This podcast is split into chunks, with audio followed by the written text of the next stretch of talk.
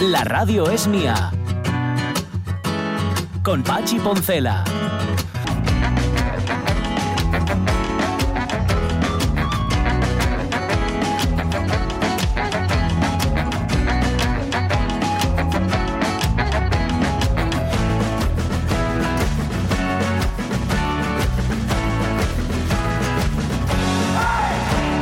Las 11 y 7 minutos de la mañana, esta sí es la segunda hora de la radio mía, que llevo dando falsas esperanzas y al final se confirma que esta que va de 11 a 12 es la correspondiente. Un hombre adelantado a su tiempo. Sí, le estoy haciendo una pregunta a un oyente de la radio mía, a Isidro Suárez, que dice, ¿cuál es tu animal de ficción favorito? Y los oyentes responden personajes de dibujos de la tele.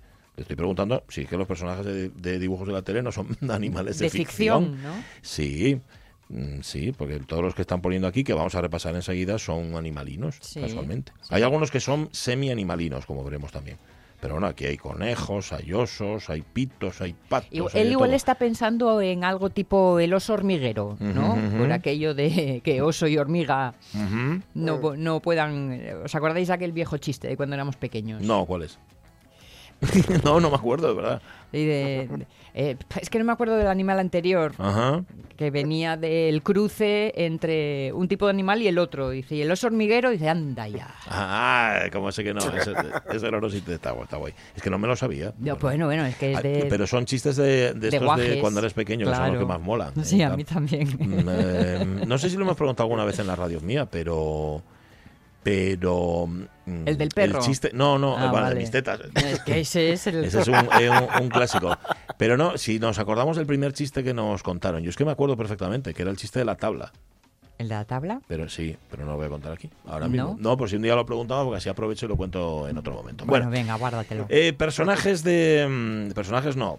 Personajes de dibujos animados no. Tu animal de ficción favorito. Ha aparecido de, de todo, porque han aparecido en efecto los que son de dibujo, ¿Sí? pero los han aparecido también los que son, fíjate, el que nos propone Juan Pastor, por ejemplo, el zorro. El zorro de, del, Del principito. Principito. Sí, señor. Que que yo, quiere ser domesticado. yo tengo que volver a leerme el principito, eso está claro. Porque me lo leí cuando era demasiado joven y ahora como que no tal. Vale. Em, ¿Qué más os voy a contar? Que no sé qué le pasa a Caunedo que tiene como chinches. Le estoy viendo como moverse así, es como si le estuvieran picando las chinches ahora mismo. Yo creo que lo que pica ahí es la camiseta, pero Puede bueno. ser. Viene con una camiseta de, de Sergio Ramos hoy. Yo no sabía que tú eras merengón. Él, él tampoco. Él tampoco lo sabía, Él porque tampoco. era la que tenías limpia en casa. Yo, eh, yo he llegado a esa conclusión. Digo, uy, hace mucho que no pones la lavadora, vale, ¿eh? Vale, vale, y porque sabías que no venía Jorge hoy. Sabías, bueno, si viene Jorge, no, tenéis aquí un cruce dialéctico y no solo dialéctico, que ya me dirás. Bueno, em, hoy sabéis que una vez al mes lo hacemos y nos encanta además porque nos da mucho optimismo, nos tira para arriba como el tiramisú. Em, eh, hablamos de empresas que a las que les va bien, que Sí. funcionan bien y además lo hacen con el impulso de la Cámara de Comercio de Oviedo y del Club Cámara. Pues nada, nuestra muy querida Susana va a estar con nosotros dentro de un rato Sí. para hablarnos de lo que hace el Club Cámara y tener y traernos también dos ejemplos de empresas. Exacto. Son ejemplos de gente que está funcionando, que, le- que va bien y que está en marcha. Pero fíjate, yo creo que tendríamos que ampliar nuestra mirada e ir incluyendo en nuestro interés eh, los qué, cómo de los emprendedores. ¿Sabes? Sí. El, el punto inicial. Puede ser, A mira. ver, ante una buena idea, ¿cómo hago? ¿Por dónde me meto? Sí, ¿Cómo señor. tiro? Sí, señor. Eso puede estar muy bien. ¿Verdad? Eh, sí, y además también para em, cambiar a lo mejor el concepto de emprendimiento que tenemos. Igual resulta que se puede emprender de otras formas. ¿Sí? Se habla mucho Sí. de emprendimiento social. Ahora mismo no solamente Mira, para, es crear una empresa, sino que hay más. Pues mira, eso A eso vamos hay que a- darle una eso está anotado. Eso está anotado Guay. y hablaremos de ello aquí en la radio. Sí, señor. Bueno, pero de momento Club Cámara. ¿Qué más? Eh, tiempo para la naturaleza, para el ojo crítico con el que mira la naturaleza, amigos de naturaleza de Asturias. Porque como son amigos, lo que quieren es mm, echar una mano a la naturaleza. Pues sí. Que somos todos, como Hacienda. o casi todos, porque hay quien se dedica a enmarranarla. Bueno, la naturaleza y los andenes del Alsa, que no sé por qué estaban llenos de cosas. De, en Gijón estaba la señora Cayuna que se dedica a limpiar que tenía tenía el curro pero vamos a Asgaya vasos envases eh, cosas de estas que come ¿Todavía Caunedo. somos así? Sí, sí, todavía hacemos estas cosas. Bueno, Mm, yo- No lo sé. Qué horror. Bueno, sí, totalmente. Y nos vamos a ir al Teatro Palacio Valdés por esa colaboración que ha establecido con el Teatro de la Zarzuela y que sirve, sirve para que. mm, tenía aquí la cantidad, luego la miro. mm, Un porrón de jóvenes, de gente joven de Avilés, vaya por primera vez al teatro a ver una zarzuela, una zarzuela arrevistada, ¿eh? Vale, También te digo, es una vale. zarzuela revistada. El, el Sobre Verde, de don Jacinto Guerrero, que era uno de los grandes, grandísimos, de, de la comedia de la comedia musical, vamos a llamarlo así, a la española. El Sobre Verde se representa estos días en Avilés, en el Palacio Valdés. Vamos a hablar con Nuria Castejón dentro de un rato, Vale. que es la directora de escena, para que nos cuente de qué va la zarzuela, por qué tenemos que ir a verla, porque va a molar mucho, qué es el proyecto Zarza, en el que se marca esta zarzuela, y alguna cosa más que le vamos a preguntar. Y, y con esto hacemos una hora. Bueno, no, tenemos que hablar de los animales de ficción. Señor Stokowski, señor Stokowski. ¡Ja! Mi enhorabuena, señor. Enhorabuena a ti, Mickey. Oh, gracias. bueno, hasta otra. Nos vemos.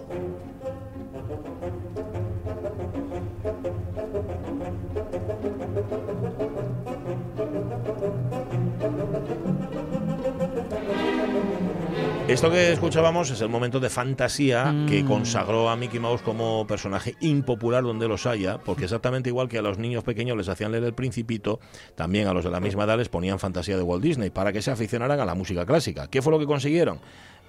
Que odiara a, Hombre, a, a- a- Mm, tam- tampoco odiarlo, pero eh, hay momentos de fantasía de Walt Disney que para una mente infantil provoca un mal rollo que no veas. ¿eh? ¿Cuándo empieza, papá? Sí, sí, cuando empieza, empieza? la Bueno, eso, es eso. Yo tengo un amigo que es médico, que, que su padre es médico también. Esto solo es un detalle, ¿no? No sé por qué digo que es médico, porque podría ser cualquier otra cosa. Su padre se lo ponía de pequeño y a día de hoy odia la música clásica. Es una cosa de no, de no poder con ella. Pero bueno, son cosas que pasan. A ver, animales de ficción. ¿Sabéis que se le acaba, por cierto, que es por, de- por lo que viene esto, lo contaba ya Jorge Alonso, los derechos de autor a Mickey Mouse? Va a ser el año que viene, en 2023. Em, hablemos de animales de ficción que os gustan. Eh, dice, dice, dice, espérate a ver, porque ahora lo tengo todo tracamundiado. Vamos a ver, ja, ja, ja, ja, ja, ja, El tío. Tracamundio. El tío Tracamundios, el tío Camuñas. El lobo de los tres cerditos, dice Doña Bamba, como gusto de cenar una fuente, etcétera, etcétera, siempre me acuerdo de él. Y me da pena que se quedara sin cenar el prove lobo de los tres cerditos. Debería haber finales alternativos a los cuentos infantiles. Los hay. Los hay, los hay. Durante sí, un señor. tiempo, lo que pasa es que eran políticamente correctos. Pff, Y eso, gracias, gracias. Los la alternativos. Sí, Porque sí, sí, los sí. originales muchos no, No, lo son, al ¿eh? revés, al revés, son terribles. Marce Gijón, mi favorito, la Pantera Rosa. Me parecía genial sus gestos, sus ocurrencias, hasta la música. Y ya descacharrante el inspector Cluso, que lo acompañaba en sus aventuras. Estoy contigo, Oh, Marce. Sí, mola mucho. Eh, Ataulfa Tila Morales y oyera del Pato Donald, pero cuando Luz sentí falar, decepcionóme un poco. Vocaliza como el... oh. Sí, la que no, vocalizar no vocaliza nada. ¿Qué cuenta Roberto Cañal? Gústenme los dibus de antes. Quédome con Tommy Jerry, La Pantera Rosa, Bugs Bunny. eh, eh, en general, los de antes. Sin olvidarme de los más viejos. Félix el gato, La hormiga atómica. ¡Ey! Eh, mamina, qué viejo soy. Acabo de darme cuenta. Sí, hay más de uno eh, que se da cuenta de lo viejo que ye. Mira, Lohar, que, mm, ¿qué hay de nuevo viejo? Claro, él, él es de mucho, mucho de Box Bunny, cara dura donde los haya, dice el gran Bax, y es sin duda el mejor para mí. Y dice Monforzalledo, eh, pensé un poco y creo que el mi animal de ficción favorito ye el, El perro el patán. perro Me encanta. Hombre. Patán, un perro francés que va de copiloto con Pierre Nodoyuna en los autos locos, sí señor. Que no hay que confundirlo con Lindo Pulgoso, No, ¿eh? no. Esta aclaración aquí ya la hicimos. Aunque ambos dos tienen un reír similar. Es, es, es. Sí, yo no sé si era un spin-off el uno del otro, no tengo ni idea. Primos hermanos. Puede ser. Eran primos. Eran Eso. primos, posiblemente. Blanca Pérez Soto, de los dibujos de antes, me gustan todos, pero me quedo con la Pantera Rosa. Nos Mm. pone Berto Alonso a Mordecai y Rigby, que son los personajes de, de Hora de Aventuras o de Historias Corrientes. Ahora, me- es que estas de Historias Corrientes, gracias. Eh, fabulosos. Nunca A- los vi, aquí aunque los conozco. Hemos puesto aquí el, eh, alguna vez el baterizador, el sketch del baterizador, para que veáis el nivel de humor en el que se mueven los dibujos animados de, de hoy, que no tienen nada que ver. Y pone Lucía López Santos a Perry, Ni Perry idea. el ornitorrinco. Es que ni lo he visto. Sí, eso es de, de Phineas y Fer. De Phineas y Fer, sí, señor. Eh, que yo esto lo vi Ah, todo. Estos me y los sé todos. Caunedo por edad y yo por dignidad. O sea, por ser padre. ¿Qué dice Juan Masalix? Sin dudarlo, el Balú de Disney, del libro de la selva. Le gusta el buen comer y el trabajar lo justito. Bueno, no sí. parece mala elección. Está bien. ¿eh? Manuel Ant Reynoso, no sé si es un animal estrictamente, le gustaban los gatos y para comer y era extraterrestre. Alf, un buen animal para no aburrirte en casa. María Sun Muñiz, me gustaban muchísimo los dibujos de Pixie Dixie y el gato persiguiendo diciendo maldito roedores. Ah. El oso yogi, Leoncio y el león, Leoncio Sí, León y sí. Tristón, Ujú. Magui la gorila. Sí. En fin, todos los de Hanna Barbera me gustaban muchísimo. Reconozco y sin ponerme colorada que me parto de risa con Bob Esponja y Patricio. Bueno, Porque como me falta una patatina para el kilo, hay días que me pongo cadenas infantiles y los veo. Ah, A la majos.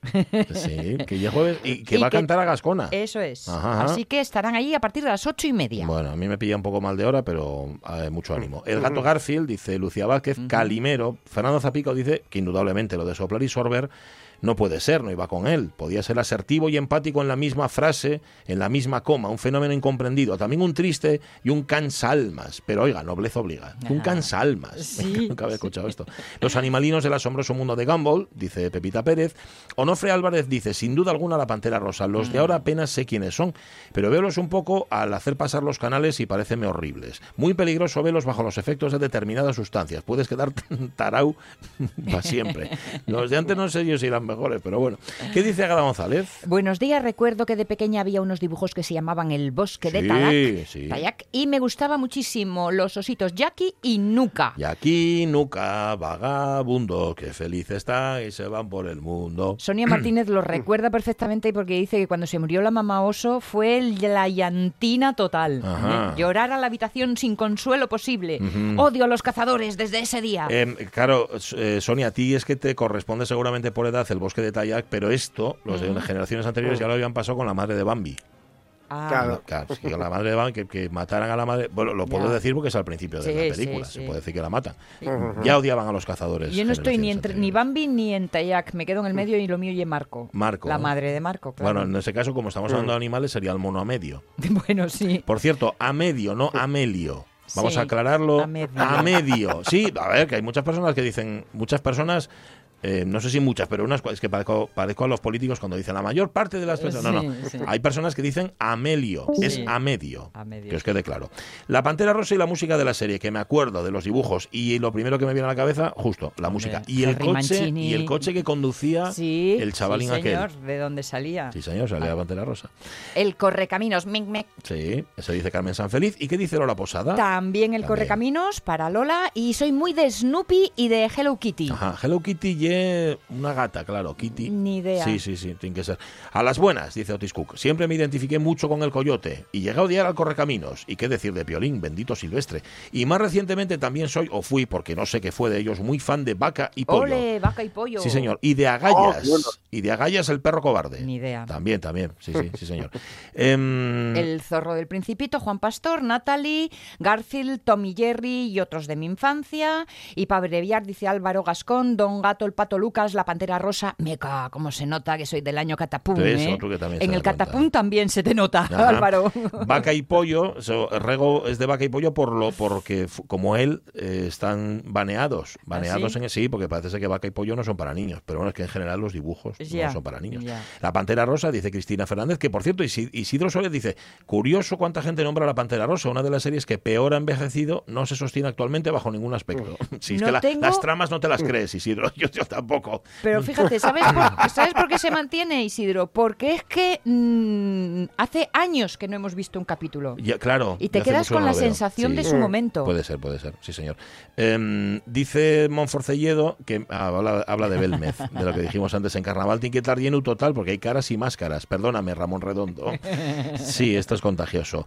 Em, ¿Qué más? ¿Qué más? Sí, que no son briznas, que son espigas, espigas de trigo. Ah, Gracias, vale, Rego. vale, vale. Em, que le hemos preguntado a Isidro eh, Vázquez, si, a Isidro Suárez, perdón, si no son animales de ficción los personajes de dibujos. Y él dice que sí, pero no solo. Bueno, me ya, pues cada uno contesta lo que da la gana. Mm. Oísdi. Bueno, gracias, oyentes a la radio mía. Sois animalmente maravillosos. Ah, venga. Además sois reales, no sois de ficción. Eso.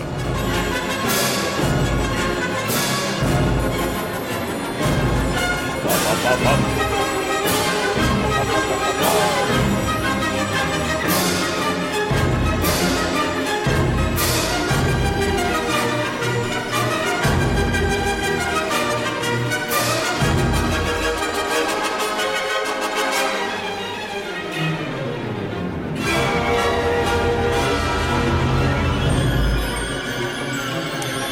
que decir, aunque posiblemente ya, la- ya hemos dicho, que esa, esta escena de fantasía se basa en una obra del compositor francés Paul Dukas que se llama El aprendiz de brujo. Sí. Pero que en origen no la protagoniza Mickey Mouse ni nada de nada, porque el, el aprendiz de brujo se basa en un poema, en una balada de Goethe. O sea, que ni más ni menos que la historia del aprendiz este. O sea, la historia es la misma, Sí. no hay duda. Pero no, no hay ratones en la balada de Goethe. Y no se le revelan las escobas. No, eh, bueno, no lo sé. Eso, si te digo la verdad, no lo sé. Eh, sí, yo creo que sí que se le revelan. Lo única, la única diferencia es que no hay un ratón Vale. ahí que haga, ¿sabes? Que, haga- que, que se meta entre medias. Eso no, eso no es. Bueno, em, 11 y 22 minutos de la mañana. Pues mira, está aquí Carlos Lastra. Yo creo que podemos poner a hacer que suenen los pacherinos, ¿no? Claro.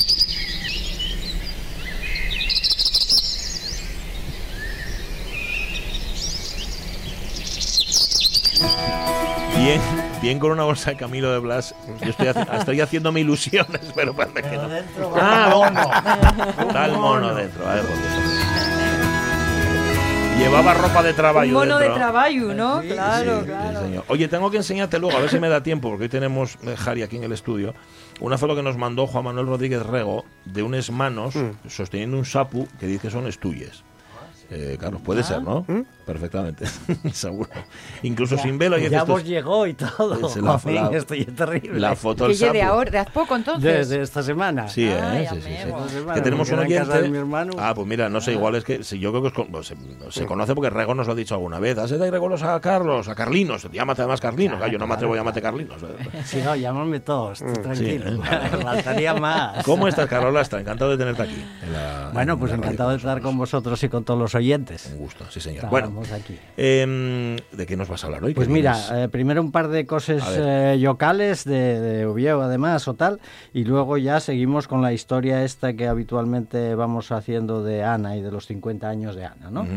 Entonces, en cuanto a lo local, bueno, pues llegan nos quejas de Ventanielles, de los árboles que están talando allí, que están quitando unos árboles grandes, y bueno, eso únese a quejas generales, nosotros también diríamos, de no solo de las, de las talas, sino de las podas que se están haciendo tan salvajes. Por ejemplo, llamaba la atención este día ahí en el Paseo de los Álamos, eh, los cuatro álamos contados que hay, que están como columnas, tal Sí. cual. Cada año déjenlos como columnas pelados completamente. Y vaya, lo más feo y lo más eh, eh, anti-árbol que se puede encontrar, como otros hacen unas podas salvajes Ah. en todo. Bueno, lo que hablábamos de las autopistas, la, fue la Bueno, semana sí, pasada hace dos semanas. Sí, el otro día lo comentaba Joaquín. Arce Eso también, es, ¿no? Eso es. La- Ujú. la- sí, eso añadiríase a lo mismo porque hay una especie de odio por lo por lo vegetal o por lo arbóreo que, que, bueno que no se explica cuando hay una cosa la mar de guapa y además ahora que estamos en primavera que entonces los pacharinos pues empiezan a anidar y todo eso algunos ya lo están haciendo y ya cuando hacen esos podes o Había que esas hacerles cortas antes, en todo había caso, que ¿no? hacerles antes en todo caso por el invierno o así Y, y ser así tan, tan, tan a, a raíz, eh, ¿llémalo para el árbol? Bueno, a- a- el- el- la, la poda, sí, para el árbol tiene que ser, porque quitar cosas a, la- a los bichos o a, a los árboles, Bueno, pues pero llémalo. a, a Lo que veces pasa lo que... haces es concentrar la energía Sí, en, pero en ramas bueno, determinadas. El, ¿no? el árbol sabe funcionar sin falta de esas Vale. ayudas, Vale, ¿entiendes? muy bien, muy y lo que sí que suele pasar muchas veces, eso ya lo típico de los jardines y de los parques y tal, que ya que todos son peligrosos, ¿entiendes? Entonces, por seguridad, pues, pues empiezan a cortar, a cortar. Al final, si dejan una, una lámina de cemento, Sí. entonces ya no hay peligro de que te caiga una rama. Está claro. Eso ya es lo idóneo, ¿no? Para resbalarse como las hace el ayuntamiento, ¿no? Cierto. Pero bueno, eso ya es la primera de las cuestiones. La segunda ya que mañana, eh, viernes, pues eh, eh, hay una concentración delante del ayuntamiento a las 7 de la tarde que promueve eh, estos rapazos de, de los de los viernes por clima, eh, que, que promovió esta, esta sueca eh, Greta, y, y entonces, eh, bueno, pues eh, con, con- esa iniciativa hace una concentración, hacense actividades o concentraciones en toda Europa, eh, no sé si en todo el mundo incluso, pero por lo menos en toda Europa, eh, eso para sensibilizar sobre el tema del cambio climático, que a pesar de tanto que se habla, pues resulta que no se hacen, no se toman medidas adecuadas.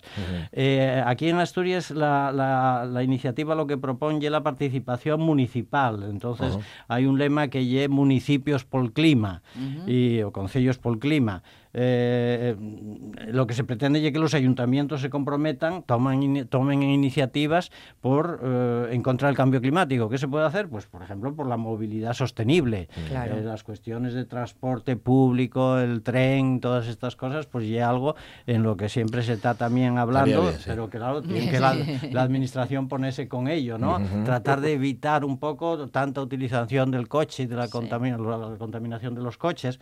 En el caso de Ubieva, además, esto ya digo, va a ser mañana en la plaza del ayuntamiento, también convocan las iniciativas de, de Santullano y de, y, de, eh, y de vecinos que están en contra de la Ronda Norte, y de ciudadanos que están en contra de la Ronda Norte, porque son dos, eh, dos eh, cuestiones eh, que afectan mucho a la movilidad sostenible y, en consecuencia, a la evitación del cambio climático, en cierto modo. ¿no? Uno oye eh, la entrada por la parte de Santullano, de Uvieu, que, que hay una, una, una propuesta que incluso ganó eh, premios y, y que, y que se estaba empezando a desarrollar y que quedó anulada y ahora hay otra cosa que no sabemos ni lo que lle, que pretendía, bueno, pues convertir eso en un bulevar, por eso se llama el bulevar de Santullano, y, y que, y que fuera una zona de paso mucho más tranquilo, mucho más peatonal que otra cosa, Sí. a poder ser y demás. y Es el que la ciudad lo tiene totalmente absorbido, ese tramo, con lo cual no se puede considerar autopista.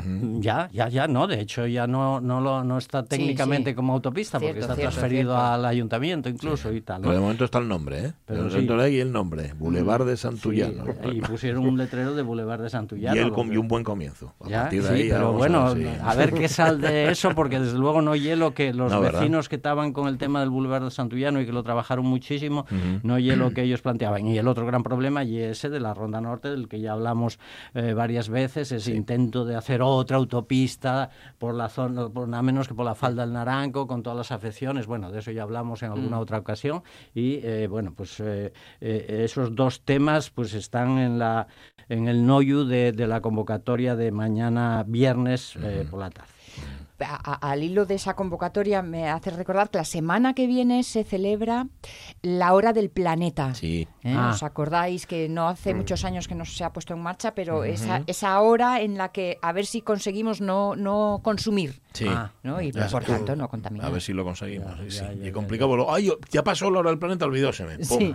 Bueno, la- Era una hora. el mes cambio que era una Nada más hora. que era una hora. Claro, Eh, nada más. cambio horario. Podéis hacerlo a la hora siguiente también si queréis. No y todo el mundo a la vez, pero igual cada uno puede hacer lo suyo. Bueno, ¿qué más cosas tienes? Las otras cosas ya son de la historia, o sea, Vale. estamos eh, recorriendo la historia de Ana de estos 50 años que ya cumplimos eh, y vamos hablando, leyendo las actas de, de- de- de aquellos años 70, llegamos ya a, a los 80 ahora mismo.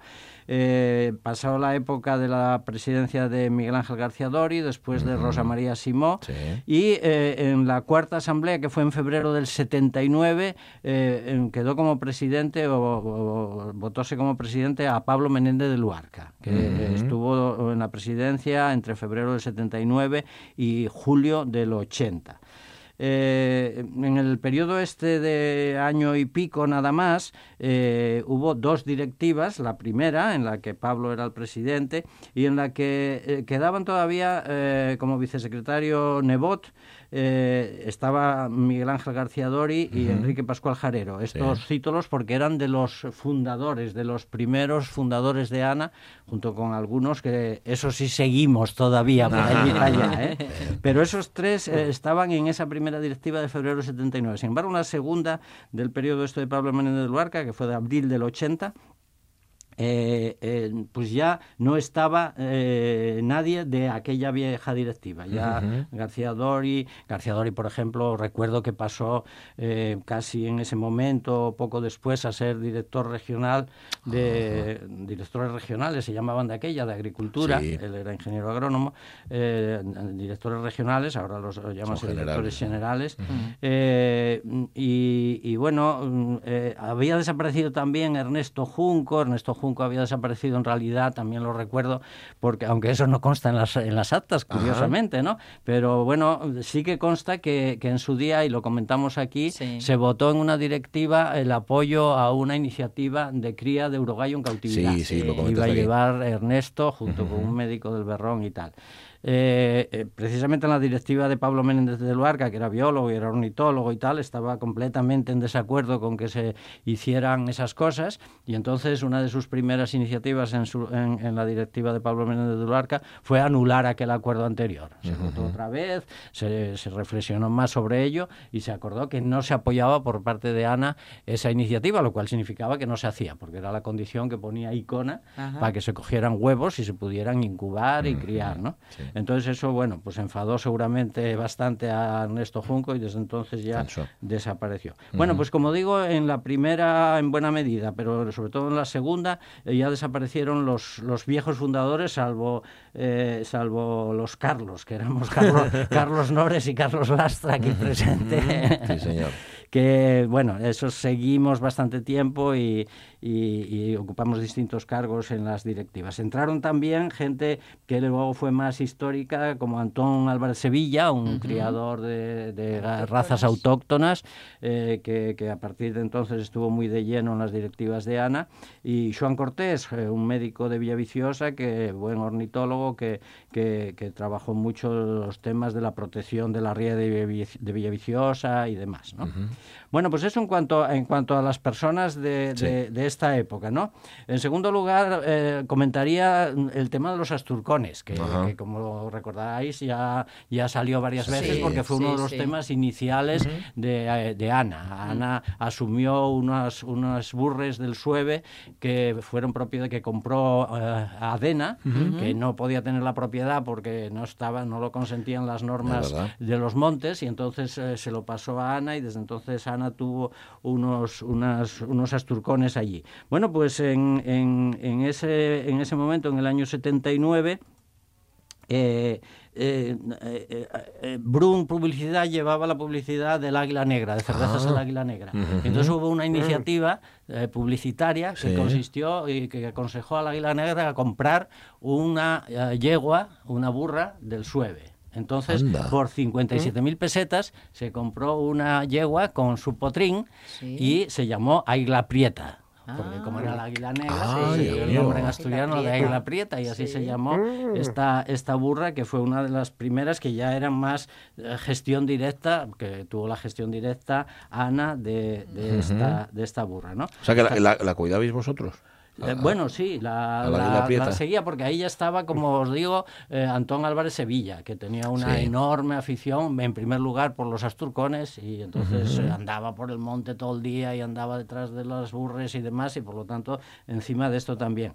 Eh, estaba en la, en la campera de Espinareo, en el Sueve, por aquella zona, y eh, bueno, pues también en ese año eh, 79 pues, se hizo un registro general ya más eh, técnico, más cuidadoso de, de los burres, eh, de, los asturco- de las yeguas asturcones, ya sabéis que por la zona se llaman burres, Sí, Sí. sí, sí. eh, y eran 12 propiedad de la Diputación, de Icona, de la Asociación de Defensa del Caballo Asturcón y, y de ANA. Eran los propietarios de esas 12 registradas que iniciaron un poco el libro genealógico de la raza asturcona. ¿no? ¿Cómo hay que llamarlo? ¿Caballo asturcón o pony asturcón? Pony, pony, pony, porque y un Antes, caballo... antes lo llamaban caballo. Sí, porque lo tenían Claro. a menos eso de decir pony. Y entonces, claro, técnicamente resulta que hay un pony. Y un pony. el tiene una- tamaño tiene manda. un tamaño que, Claro. que- que está establecido. No sabría decir cuántos centímetros exactamente establecen la cota entre caballo y pony. Y pony. Pero, pony. y de hecho los nombres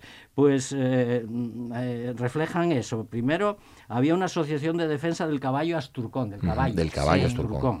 Eh, esa asociación del caballo asturjón, asturcón, que era ACAS, ACAS. junto con los de ANA, pues eh, se constituyó en julio del 80 la Asociación Regional de Criadores de Ganado Caballar de raza asturcón. Entonces ya se decía ganado caballar de raza asturcón.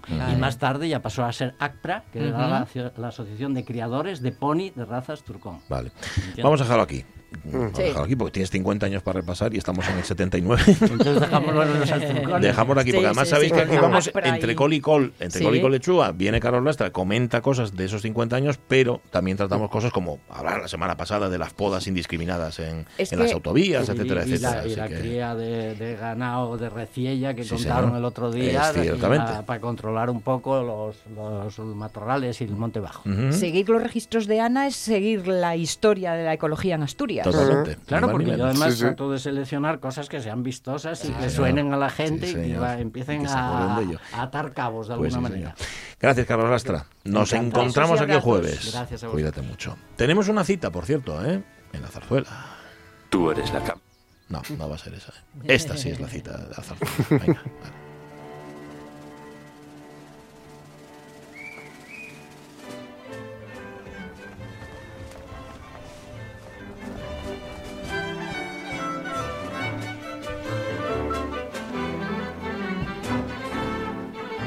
Así empieza Sobre Verde y si vais a YouTube os encontráis justamente con la representación que se hizo en el Teatro de la Zarzuela dentro del programa Zarza de esta obra, que espérate a ver porque mm, claro, esto qué género, de qué género estamos hablando? ¿Es zarzuela propiamente? ¿Esto es revista? ¿Esto es comedia musical? Se lo voy a preguntar a quien sabe del tema. La directora de escena Nuria Castejón. Nuria, ¿cómo estás? Muy buenos días. Hola, buenos días. ¿qué ¿Cómo, cómo llamamos al Buena. Sobre Verde? ¿Lo llamamos zarzuela? ¿Cuál, ¿Cuál sería, por poner una etiqueta, sabes? Vale, bueno, pues entonces vamos a hacer como ah, vamos a hacer em, justos, Venga. como le quieran llamar los, a- sus, sus autores, el maestro Guerrero en la Mm. música Sí. y Paradas y Jiménez en el texto. Entonces le llamaremos Sainete con gotas de revista. Ay, qué bueno. Sainete con Así gotas de revista. Vale, vale. Ujú. Eh, resumiendo mucho, es una zarzuela, es una obra lírica española y en español que el, del 24 al 26 se puede ver en el Teatro Palacio Valdés de Avilés. Eh, dentro de la colaboración entre el Teatro Avilesino y el Teatro de la Zarzuela y del programa Zarza. Eh, Nuria, luego hablamos de la obra si quieres, pero explícanos qué es el programa Zarza. Vale, pues el proyecto Zarza es, digamos, la joya de la corona del reinado, como digo yo, es que me encantan estas cosas, de Daniel Bianco, Daniel. el director del Teatro de la Zarzuela. Él cuando asumió su cargo trajo este proyecto, era su ilusión, aparte de mucha labor que ha hecho estupenda de, de modernizar la zarzuela, de traer público eh, nuevo a la zarzuela, pues Sí. su ilusión era traer público joven, público que va a ser el público del futuro para, para la zarzuela, porque si no se nos se nos va el público y es injusto porque como Sí. bien sabes la zarzuela es el musical español. Es nuestro y realmente no tiene nada que envidiarle a ningún musical de la Gran Vía o de Broadway. Sí. entonces él trajo este proyecto que él define como zarzuela para hecha por jóvenes y para jóvenes pero realmente es para todo público no y entonces eh, digamos que las mm, la, la- mm, no sé cómo decirte las no son reglas las normas para para ser un actor bailarín cantante del proyecto Zarza es no tener más de 30 años Ajá. entonces reunimos a jóvenes talentos del panorama musical español que pasan unas audiciones duras pero muy bonitas a las que se presentan 1.900 eh, chicos para luego quedar 18 como en esta ocasión mía. 18 hombres y mujeres llenos de talento, de energía, de ilusión y pues eh, eso es el proyecto Zarza. Luego se proyectan, eh, se programan, perdón, eh, shows par- por la mañana para que puedan venir institutos de Madrid y también funciones abiertas para todo público por las tardes. Es. Y siempre, la verdad que cada año que se ha hecho es muy exitoso. En Asturias, en Avilés en concreto, estos días, estos dos primeros días de los tres que va a estar el sobre verde en cartel, el 24 y el 25, hay ni más ni menos que 1.700 más de 1.700 estudiantes de secundaria y bachillerato. Eh, Nuria, es una forma estupenda. Tú ves en escena los que son como tú, eso también hace que te identifiques, ¿no? Eso es, eso era la, esa era la cuestión, ¿no? Como ver gente joven, eso es lo que en un principio te puede atrapar y luego darte cuenta de que al conocer la zarzuela, bueno, pues habrá gente que le pueda gustar o no, igual que el reggaetón le gusta a algunos o no, el flamenco, la Sí. ópera, la música clásica, el rock and roll, pero tienes que conocerla, o sea, el punto es acercarte, quizá con ese incentivo de que son chavales y chavalas de, de tu edad o un poquito mayores que tú los que lo hacen y luego de repente descubres que hay un género español Sí. que es maravilloso, que está lleno de, de risa, de alegría, porque la zarzuela básicamente yo creo que es un espectáculo que alegra los corazones y que lo sientes como tuyo desde el momento en que lo conoces. Hay algo como todos dicen en el ADN, Mm. el ADN, el imaginario Sí. general, el haberlo oído cantar a tus abuelas en casa, el que te suene muy familiar, eh, pero de repente te sientes, te sientes reconocido, reconoces esa música como tuya y le pasa a muchísimos chicos jóvenes. Luego, como sabes, después de cada función tenemos un pequeño coloquio Sí. donde los chavales nos pasan sus inquietudes, hacen preguntas a los actores, están ahí sentados con ellos y casi todos eh, están sorprendidos de que les ha gustado un espectáculo que Fíjate. tiene más de 100 años. Por ejemplo, Sobre Verde Mm. eh, se estrenó en el 27, en 1927, y de repente dicen, pero ¿cómo me puede gustar esto? ¿Cómo puede ser tan divertido? Claro. ¿Cómo puedo entenderlo y bailarlo? y Claro que ahí disfrutarlo?". también la directora de escena tiene lo suyo, porque hay que adaptar a la escena, a la, a la escena actual y a los gustos actuales una obra que tiene casi un siglo, Nuria. Claro, pues sí. Yo creo que el kit de la cuestión está en, primero, eh, buscarte un buen adaptador, que eso yo lo tengo, porque tengo un dramaturgo que es fantástico, que es Álvaro Tato, Sí. creador del grupo Ron Lala, que conoceréis, uno Sí. gran poeta y dramaturgo español. Eh, con Tato mm, colaboramos hace mucho tiempo y entonces pues es sentarnos con él, coger el texto, ver qué chistes, qué lenguaje de aquel entonces se va a entender ahora y cuál no, siendo fieles totalmente a los a los autores, cómo mm, rejuvenecerlo, de repente meter algún gag más, más actual más actual, claro. y pues eh, sin sin alterar la esencia y Claro. lo que cuenta, ¿no? El cuentito. ¿Cómo Hmm. es el cuentito? Es esto, esto se tiene que transmitir fielmente, pero eso, hay algunas expresiones, algunas frases que hay que rejuvenecer un poco. ¿En el sobre verde viene esa de ahí va, el gordo de Navidad o me lo parecía a mí? Exacto. Ahí, ¿no? Ahí va, ahí va. El también gordo de eso por Navidad. medio de por medio de la fortuna, de la diosa fortuna, que es la interlocutora entre lo que pasa en el escenario y el público, hay momentos en que nos permitimos parar, congelar la, la escena y que ella le explique de repente a los chavales que era el gordo de Navidad, porque hay Mm. muchos que ya han perdido eso, o Uf. que era la ley seca, o que era un Ah. organillo, o que era eh, los serenos, por ejemplo. Entonces hacemos ahí un Mother Family, todo se, todo se paraliza y ella directamente rompe la cuarta pared y le Mm. explica al público que eran los serenos, Eso por es, ejemplo. eso es hipertexto. Sí. ¿eh? Eso es. Y una lección de historia, además metida ahí con música, fíjate tú.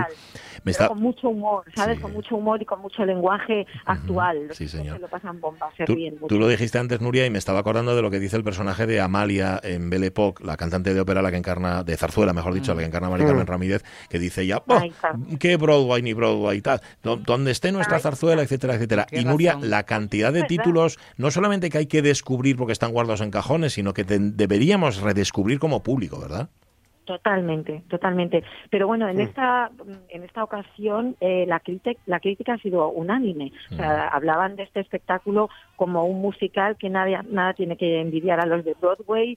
Realmente es así. Lo único que eso tenemos que descubrirlo los Sí. chavales que no lo conocen y redescubrirlo. Mucha gente que quizá lo haya visto mal mal realizado o lo haya visto hace mucho tiempo. Eh, la zarzuela está evolucionando como cualquier arte y estamos llegando a unos puntos mm, estupendos de actualidad. ¿No? Y la forma de hacer es lo importante, yo creo. Pues o sea, sí. porque la música es estupenda de todas, todas. Los textos, muchísimos son muy buenos, otros no tantos, siempre se puede retocar, Claro. pero la forma de hacerlo, de cómo enfocarlo, cómo mostrarlo, cómo realizarlo y llevarlo al público, eso es lo que puede ser moderno. Siempre siendo fiel, ¿eh? O sea, yo soy enemiga de, y ahora cambio todo, me paso todo por las narices No, para hacerlo moderno. No, creo que no es necesario. Dos funciones para los más jóvenes. Bueno, cuatro funciones realmente, porque hay a las 10 y a las 12 y media, pero dos días, el 24 y el 25. Y una más para público general el sábado 26 a las 8 y cuarto. Digo, porque a ver si va a ser que solo los jóvenes. No. Claro que no os que dejáis con la gana, sino a los grandones. ¿Eh? Señor, no, no, pues vamos a ver el sobre verde y a disfrutarlo. Nuria Castejón, muchísimas gracias y un abrazo. A vosotros siempre, un abrazo. Adiós. Abrazo. Les choca que uno lleve sombrero. Para estar en la calle debería reservarse el derecho Por cierto que el único teatro con el que colabora la zarzuela, que colabora con la zarzuela, con el teatro de la zarzuela eh, en, en España es el Palacio Valdés. Es decir, es el España, único sitio donde único. vais a poder ver esto. Si, si no si vais a Madrid, lo vais a Madrid, pero deslocalizado, por así decir, Anda. es Avilés, el Palacio Valdés. Así que mira, es una ocasión Doble razón para muy, aprovechar. muy chula. Y doble ración también para los chavales y, y para nosotros también. Susana, ¿cómo estás? Hola, ¿qué tal? Muy Oye, hace mucho no te veía, Susana Fernández Iglesias. Sí, Panchi, Vale, ¿qué ¿de verdad tal? aquí? Bien. mucho que no coincidíamos. Pues es todo verdad. bien, Pero aquí gracias a Dios. estamos, haciendo empresa, fíjate. Pon, es. pon esa sintonía. Tú eres la cámara Está. porque eres empresa. Estamos para ayudarte. Para ayudar a las empresas, evidentemente, y para ayudar al desarrollo de, de Oviedo y de Asturias, que es de lo que se trata fundamentalmente. Mm, eh, situación delicada en la que estamos. Esto podríamos, esto lo, lo coge grabado de hace tres semanas o tres meses y podríamos estar diciendo lo mismo, pero ahora se ha grabado la cosa, estamos peor de lo que Está estábamos. la situación complicada, además, a, a todos los niveles, ¿no? Nos damos cuenta de la dependencia de unos sectores de otros, ¿no? La paralización del transporte, cómo está paralizando pues todo el sector agroalimentario, distribución, la industria, absolutamente todo, ¿no? Que hay que buscar soluciones, eh, pero ya, y muy urgentes. Pues sí, las cámaras de Asturias le habéis eh, leído la cartilla, por así decirlo, al gobierno del Principado, ¿no? Bueno, las cámaras ya sabes que estamos aquí a, a tope para, para mover y para reivindicar y para tirar por Asturias eh, y no solo no solo por los empresarios, sino por, por toda la sociedad, ¿no? Pero fundamentalmente, lógicamente, el ADN es empresarial y efectivamente la semana pasada hicimos un comité ejecutivo de las tres cámaras de comercio, Oviedo, Gijón y Avilés.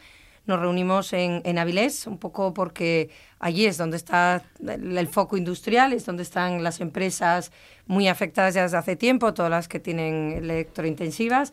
Y, y bueno, pues ahí hemos, después de, de hablar y de debatir los tres comités ejecutivos, bueno, pues hemos hecho un comunicado, un manifiesto que se ha llevado personalmente por los presidentes al presidente del Principado de Asturias, bueno, pues con ciertas reivindicaciones, ¿no?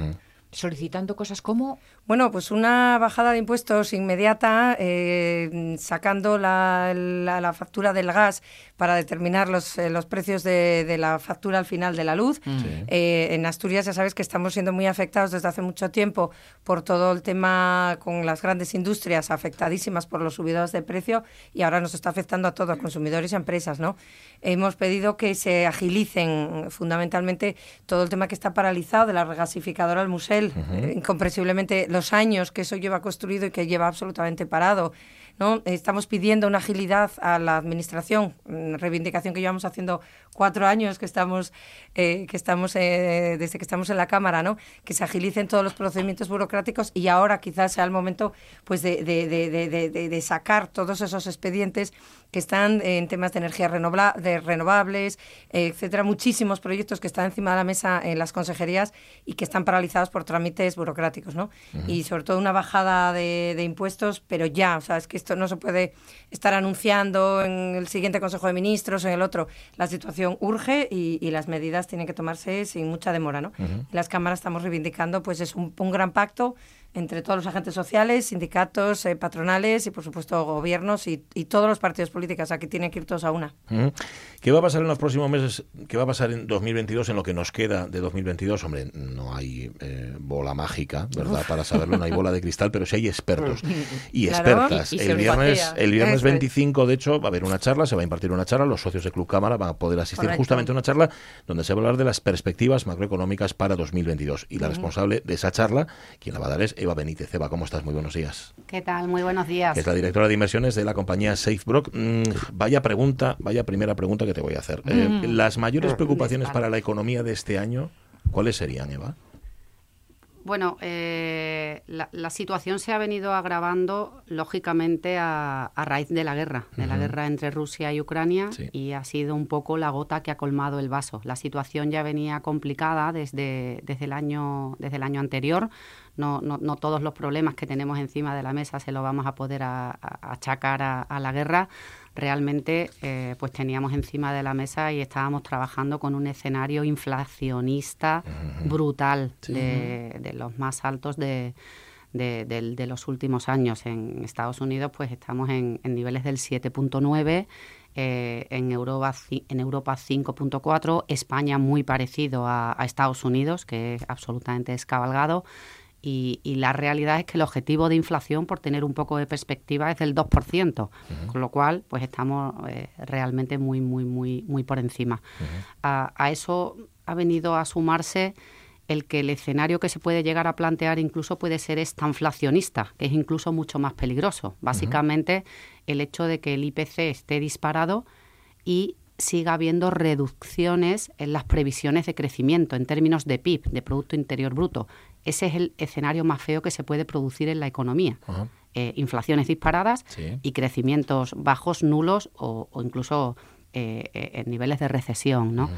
Lógicamente la guerra ha agravado toda esta situación, porque eh, cu- cuando no hay, cuando hay falta, hay carestía de, de algo, pues lógicamente eso incrementa brutalmente los precios. Y hemos visto precios disparados en el gas, en el petróleo, en las materias primas. eh, Rusia y Ucrania son los graneros de Europa, pero que ya había ese, ese problema en las materias primas anteriormente. Entonces, Para, poco- para atajar eso y para atajar la inflación, sobre todo, Eva, algo tendrán que hacer los bancos centrales. ¿Por dónde van a tirar? Sin duda, ese, eh, eh, ese es el problema. Es que es un, esto es un juego de acelerador como cuando empiezas a conducir y, y no Mm. sabes si, si antes el embrague, el acelerador y tienes que hacer un juego de pedales complicado, ¿no?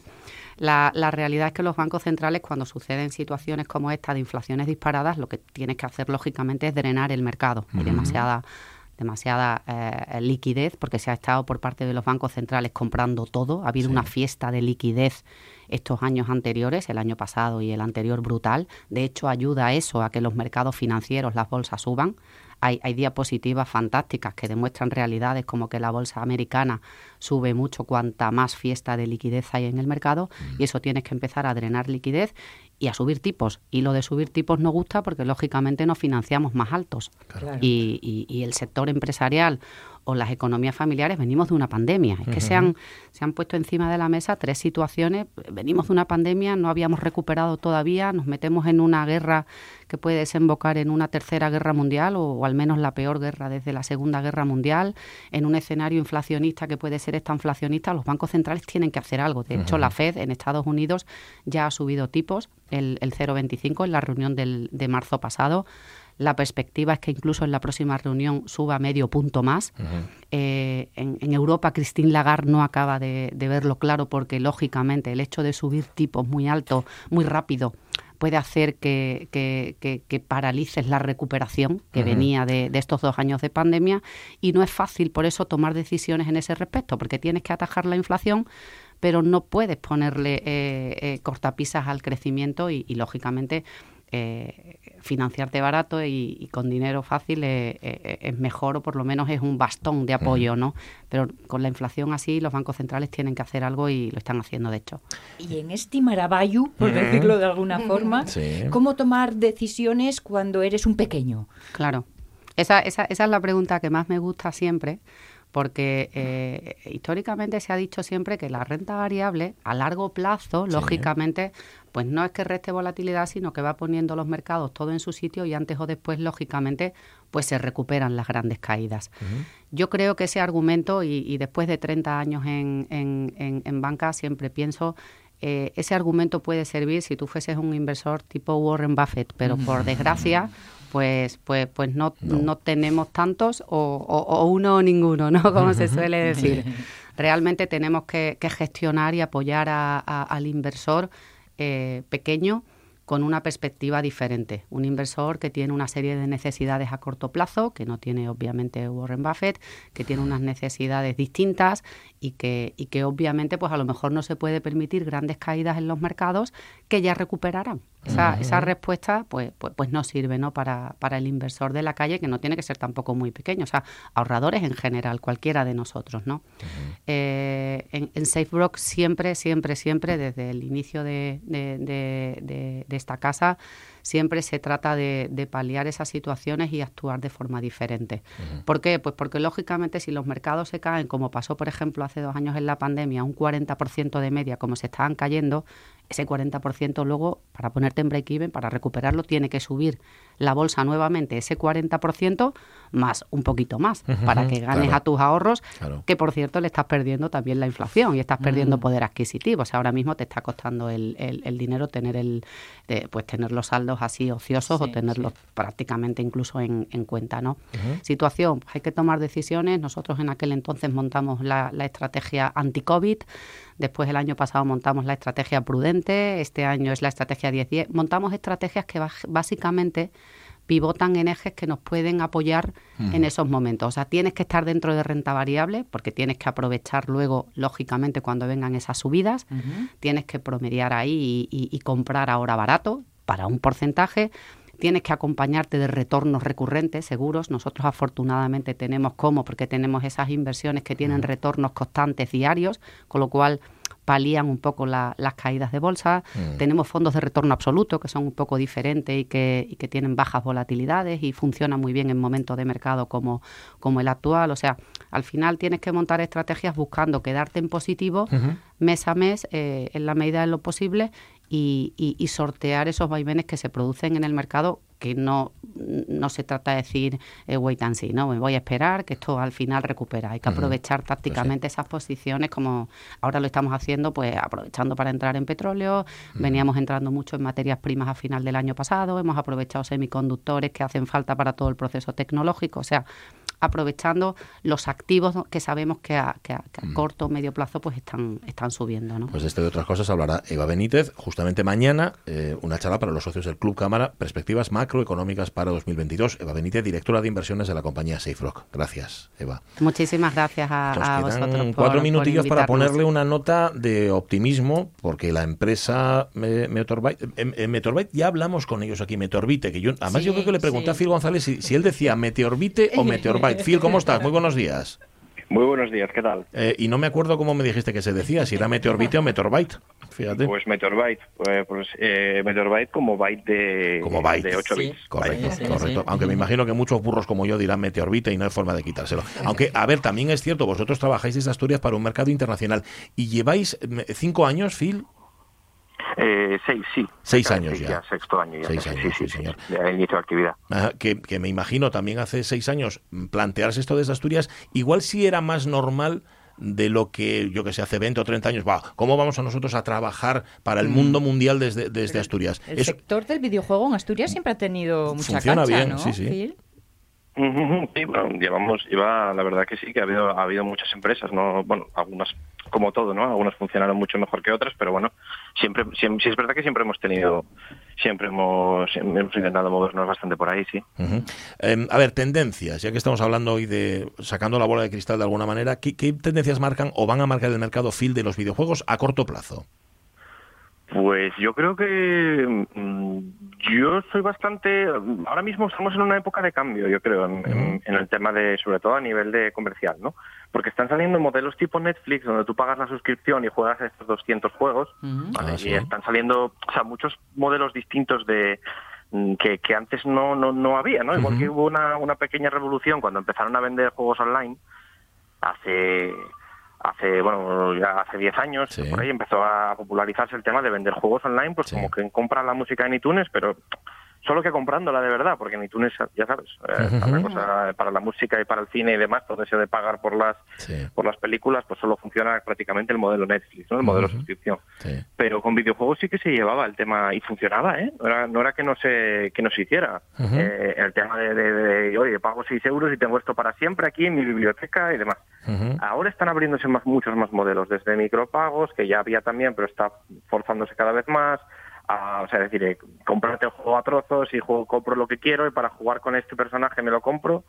Y también está ahora el modelo de suscripción que está cada vez cada vez más cada vez más fuerte, cada vez más empresas están apostando por él a nivel de, bueno, pues Microsoft tiene un, tiene un servicio muy potente de esto, de un Netflix de videojuegos, por así decirlo, y cada vez hay más gente subiéndose a ese carro. Entonces, bueno, estamos en una época en la que, pues, un poco, no, no sé, no sé si decir de transición, pero es una época en la que hay de todo. En la que Hay hay muchos todo. modelos conviviendo. Y, y para elegir. Bueno, se nos ha quedado cortito el tiempo, Phil, pero prometemos, antes de que termine este año, ver si se ha cumplido esto o no y te llamaremos para hablar de, de, Meteor, de, de Meteorbyte, del futuro del videojuego y del Sí. presente también. Yo creo que está, está claro que el presente es Meteorbyte y muchas otras empresas. Phil, muchísimas gracias por haber estado con nosotros. Un saludo, un placer. Em, Susana Fernández Iglesias, responsable de Club Cámara en el Comité Ejecutivo de la Cámara de Comercio de Oviedo. Muchísimas gracias por haber Gracias a estado vosotros nosotros. siempre. Por traernos tan- tanta información. Ahora tenemos que, ahora vamos a aprovechar las noticias Para digerir. para digerir para todo esto. ¿Cuántas cosas nos han contado? Madre mía.